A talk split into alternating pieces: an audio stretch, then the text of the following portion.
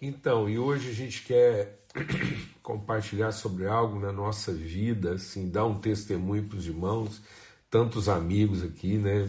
Se encontro assim de ver esse esforço de fé e amizade, esse tempo nosso aqui é, tão tão relevante para a vida de todos nós, tão essencial assim na nossa caminhada, muito bom mesmo.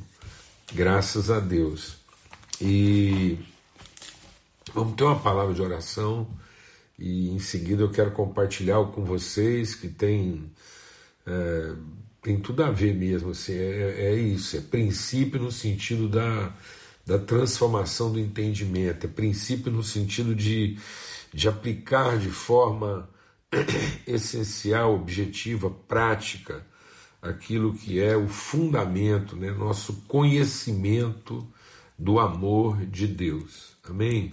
Pai, muito obrigado pelo teu amor, obrigado é a tua fidelidade, a tua misericórdia, a tua bondade, Senhor.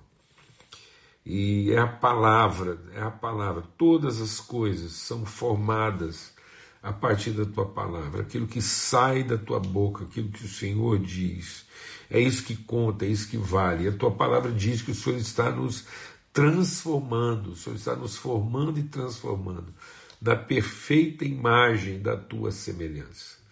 Para que a, a, a semelhança do Senhor, a natureza, as virtudes do Senhor possam ser vistas por nós e através de nós. Obrigado pela tua fidelidade. Tua mão não nos desampara, nos sustenta.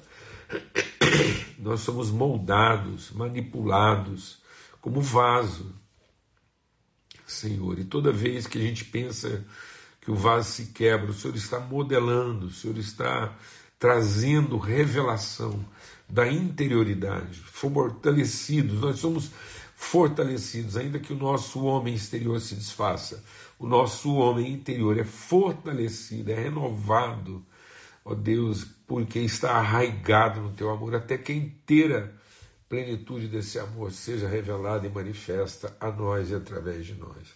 No nome de Cristo Jesus, ó Pai. Amém. Graças a Deus. Amém e amém. Eu quero convidar vocês, vou tirar os comentários aqui momentaneamente e convidar os irmãos a gente abrir as Bíblias aí lá em Hebreus, né? carta aos Hebreus, no capítulo 3 e vai pelo capítulo 4. Então, Hebreus 3 diz assim, é, a partir do verso 7: Portanto, assim diz o Espírito Santo: se ouvirdes a tua voz hoje, né, não endureçam o vosso coração, como na provocação, no dia da tentação no deserto. Então, esse, o Espírito Santo está dizendo a nós: se hoje ouvirdes. Então, o que, que é esse ouvir a voz de Deus hoje? Viver a vida nessa perspectiva da revelação, daquilo que a palavra de Deus diz. Quando, quando a palavra de Deus se revela, quando a voz de Deus se ouve, se ouve, isso estabelece em nós uma condição hoje. Né? Então ele diz: Vossos pais me tentaram, me provaram e viram por 40 anos as minhas obras. Por isso me indignei contra essa geração e disse: Eles estão sempre errando em seu coração e não conheceram os meus caminhos. Amados, o nosso desafio de, de conhecer o caminho, de, de discernir como é que Deus caminha, o que, que é esse caminhar em Deus e caminhar com Deus? E ele diz: Assim jurei na minha ira que não entrarão no meu descanso. Vejam, irmãos, que nunca haja em vós um coração mau e infiel para se apartar do Deus vivo. Antes, exortai-vos uns aos outros todos os dias, durante o tempo que se chama hoje, para que nenhum de vocês se endureça pelo engano do pecado. Porque nos tornamos participantes de Cristo se retivermos firmemente o princípio da nossa confiança até o fim. E quando se diz hoje, se ouvides a sua voz, não endureçais o vosso coração, como na provocação, porque havendo alguns ouvido, o provocaram, mas não todos os que saíram do Egito por meio de Moisés. Mas com quem ele se indignou por 40 anos? Não foi porventura com os que pecaram, cujos corpos caíram no deserto? E a quem jurou não entrariam no seu descanso, senão os que foram desobedientes? Vemos que não puderam entrar por causa da sua incredulidade. Temamos, pois, porventura, deixada a promessa de entrar no seu descanso, pareça que algum de vocês fique para trás. Porque também a nós foram pregadas as boas novas, como aqueles, a eles, mas a palavra da pregação nada lhes aproveitou, porque não estava misturada com a fé na vida daqueles que ouviram.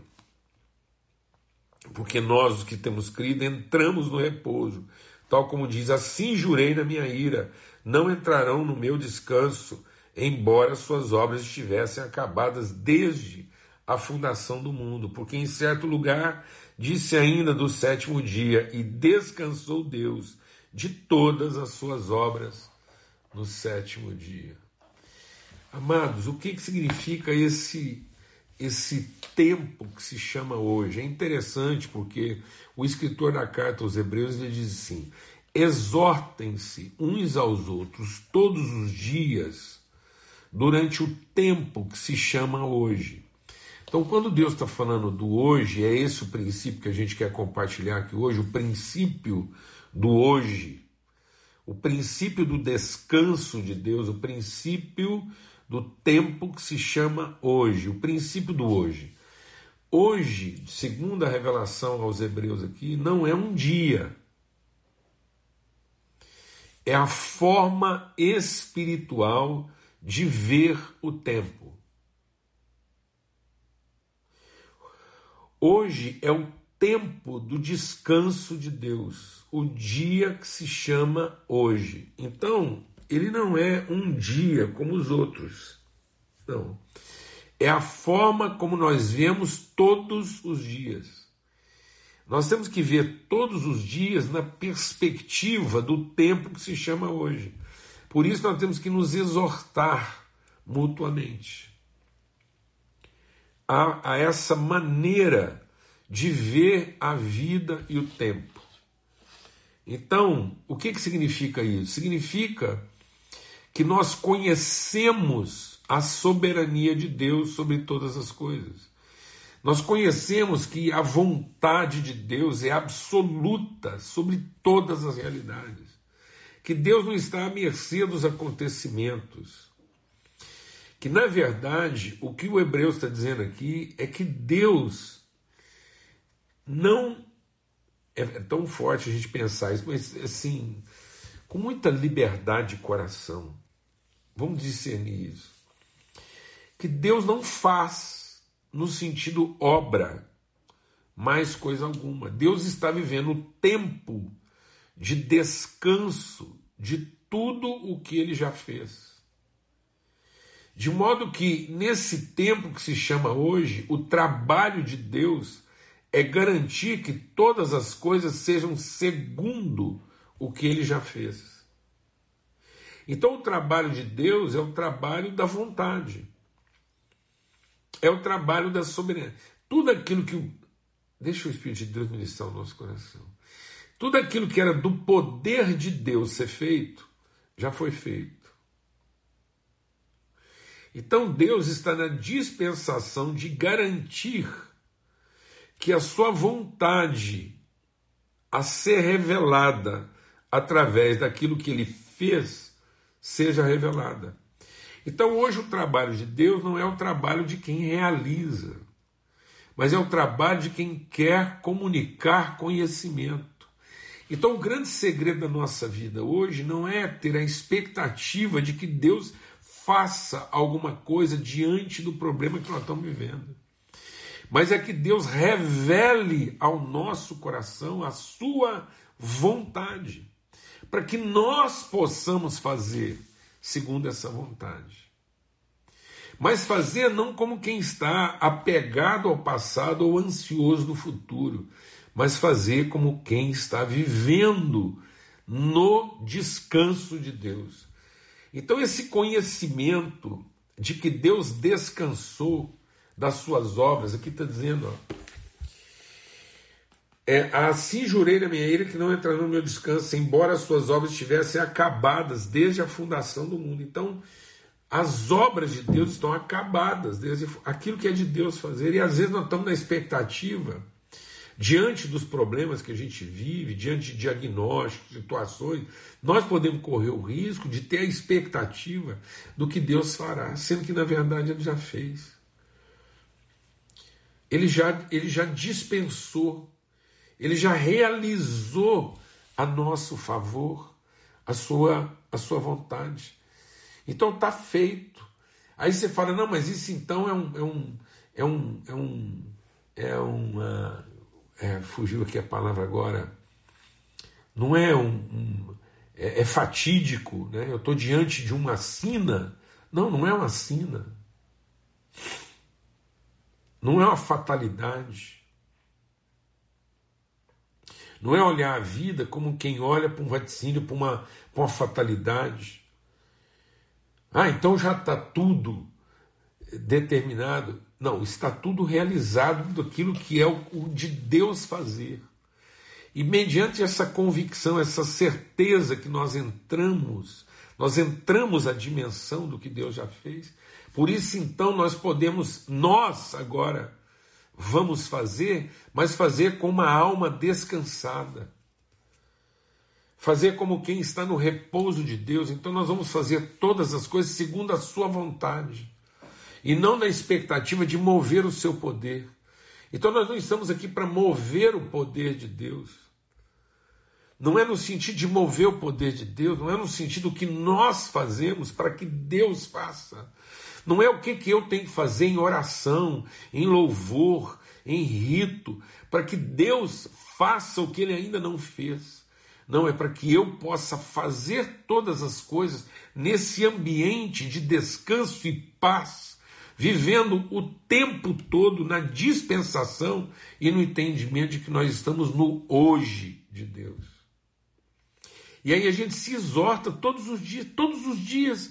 A gente diz: Ó, oh, comece o seu dia sabendo que o seu dia hoje está começando dentro de um tempo que se chama hoje. E nesse tempo que se chama hoje, Deus já fez todas as coisas para que em paz e alegria e gratidão e ânimo e disposição, aquilo que nós vamos fazer não seja corrompido, nem pelos nossos apelos de passado e nem corrompido pelas nossas ansiedades de futuro.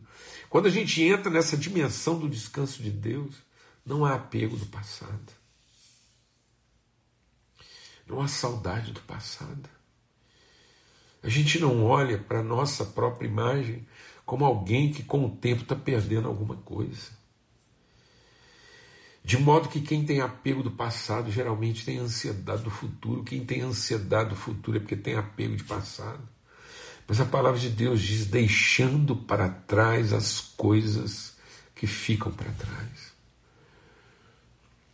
O ontem tem que ser deixado para trás, para que o amanhã não represente ansiedade no nosso coração mas para que tanto o ontem e o amanhã sejam vividos e discernidos nesse tempo de Deus que se chama hoje. De modo que nós temos esperança no coração para nos livrar das coisas do passado e para encarar nossas realidades de futuro, quaisquer que sejam elas. Então eu me livro das memórias, das lembranças, não das memórias, das lembranças do passado. Eu me livro das, das lembranças do passado para que eu possa também estar liberto das ansiedades de futuro. E onde entra a oração? Então a oração é por conhecimento, a oração é por manifestação da glória de Deus. É a oração de Jesus no momento da cruz, ele diz: Minha alma está angustiada. Então não é a, não é a sublimação da dor, não é, a, a não é o arrebatamento né, negacionista do sofrimento. Não, é a angústia vivida da forma mais saudável e plena. Jesus diz: Minha alma está angustiada. Mas o que, que eu vou querer para essa hora, esse dia, esse tempo que se chama hoje? Faça-se a tua vontade. Faça-se a tua vontade. Revele-se a tua glória. Então, amados, é entender que o dia que se chama hoje é esse tempo constante em que a glória de Deus vai sendo revelada através da nossa vida. É de glória em glória, é de fé em fé. É graça sobre graça. Deus vai colocando graça sobre graça, graça sobre graça, e nós, de fé em fé, vamos sendo transformados de glória em glória, para que a nossa interioridade revele o eterno de Deus no tempo que se chama hoje. Os diagnósticos. Sabe, amados, os diagnósticos não nos definem. Os diagnósticos são apenas uma lembrança de que nós não podemos ter expectativa de futuro e nem apego de passado. Só isso. Cada vez que alguém define um diagnóstico a nosso respeito, é para que a gente se desapegue uma vez mais do passado que a gente finalmente consiga cortar, romper, se desfazer daquelas coisas que nos ligam a imagens, a figuras que nos definem, mas que nos definem de forma passada. E, e a gente possa discernir que não há razão para qualquer ansiedade em termos de futuro. Então, os diagnósticos são lembranças. Diagnóstico é a forma de Deus visitar nosso agora para estabelecer nesse tempo agora, às vezes tão aflito, tão, tão insensível, tão tão desapercebido, e Deus entra no nosso agora e estabelece o seu hoje. É só isso. Nenhum diagnóstico te define. Nenhum diagnóstico, por mais que ele pareça ser o nosso absoluto agora, nos define. Porque não há absoluto no nosso agora só absoluto no tempo que se chama hoje. E aí, todos os dias, todos os dias, nós temos que nos ajudar, nós temos que ser na vida um do outro a lembrança de que há um tempo na vida de todo filho e filha de Deus que se chama hoje. Quando a gente entra na dimensão desse tempo, a gente entra no repouso, no descanso de Deus. E aí a gente perde aquela aflição, aquela perturbação, aquela insanidade que nos deixa louco, da expectativa do que Deus tem para fazer agora. Porque quer que eu te diga? Sabe o que Deus vai fazer agora?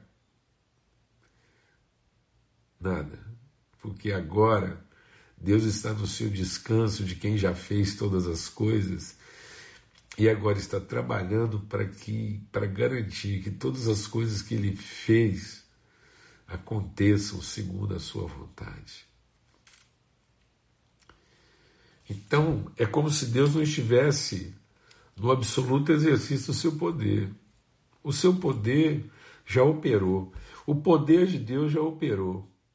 O que Deus está agora é no absoluto exercício da sua vontade. E aí ele quer nos revelar a sua vontade.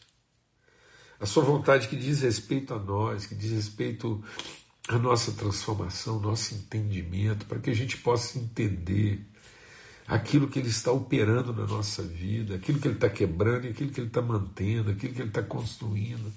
de modo que eu possa finalmente beber o melhor vinho, ver derramado sobre minha cabeça o azeite, experimentar e repartir uns com os outros o pão.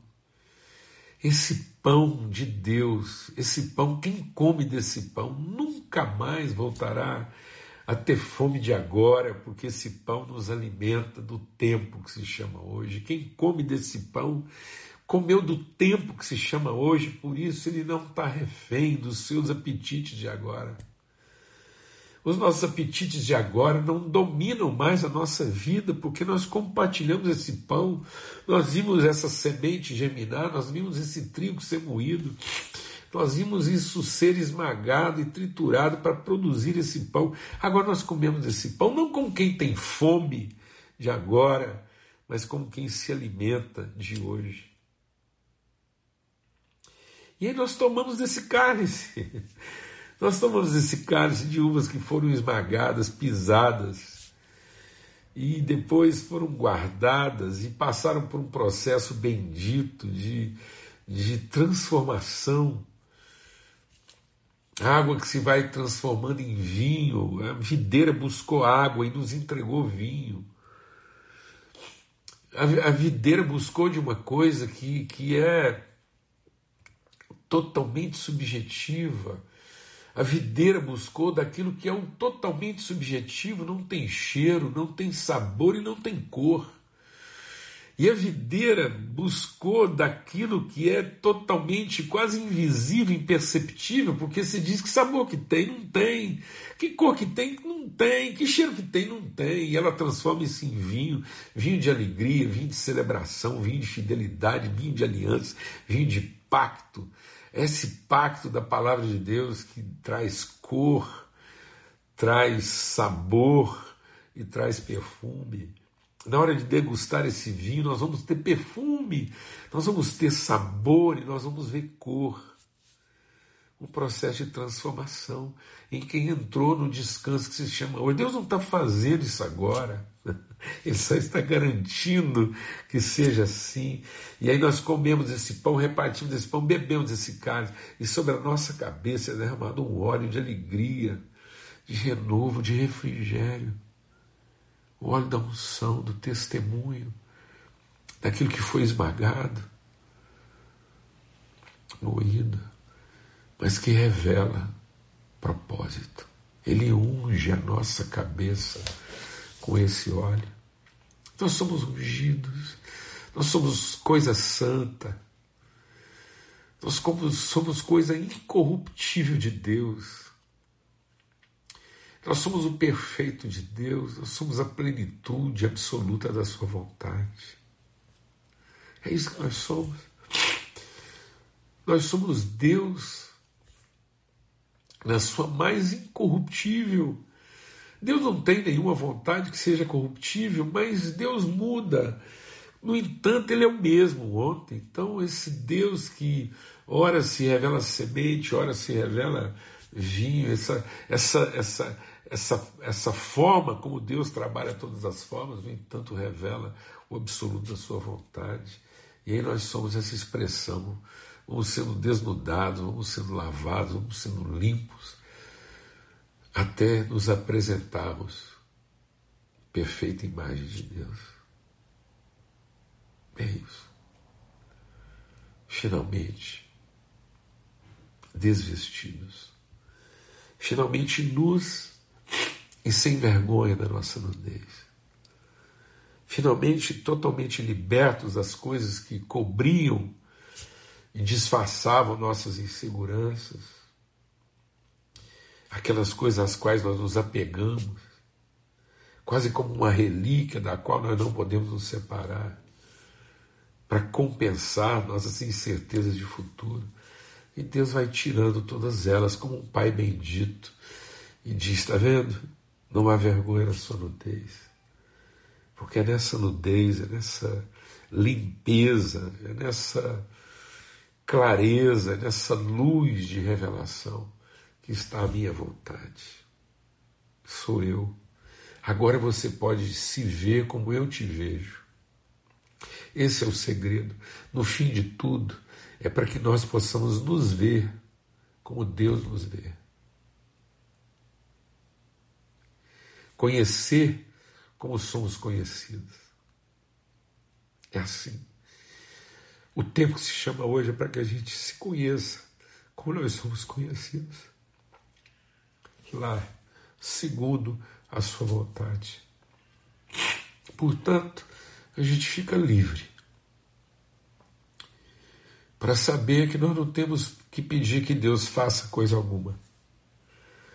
Nós apenas temos que pedir que tudo agora seja segundo a sua vontade. Porque está feito. Amém? Já está absolutamente, maravilhosamente, incorruptivelmente feito. E a gente entra nesse descanso. O descanso da revelação. O descanso da iluminação. Nosso entendimento finalmente é iluminado. Em nome de Cristo Jesus. A luz diante dos nossos olhos. A luz que liberta, que ilumina. Ele nos conduz à liberdade, porque ilumina os nossos olhos, porque remove a nossa cegueira. Em nome de Cristo Jesus, Senhor.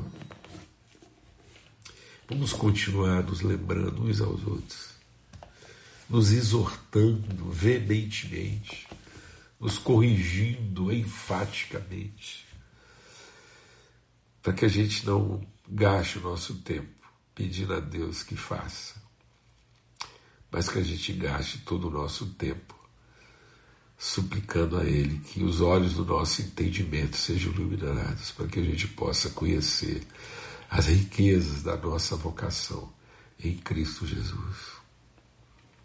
Que Ele limpe ele limpe a videira para que ela produza mais fruto ainda. Bem-vindos todos a esse tempo de descanso chamado hoje. Bem-vindos todos a um tempo em que nós não precisamos nos agarrar às relíquias do passado e nem temer as incertezas do futuro. Amém. Forte abraço a todos, uma semana bendita um dia, um dia de revelação mesmo aos nossos corações. E paz.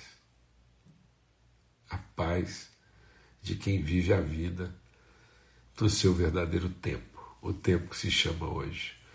Bom descanso. Forte abraço a todos.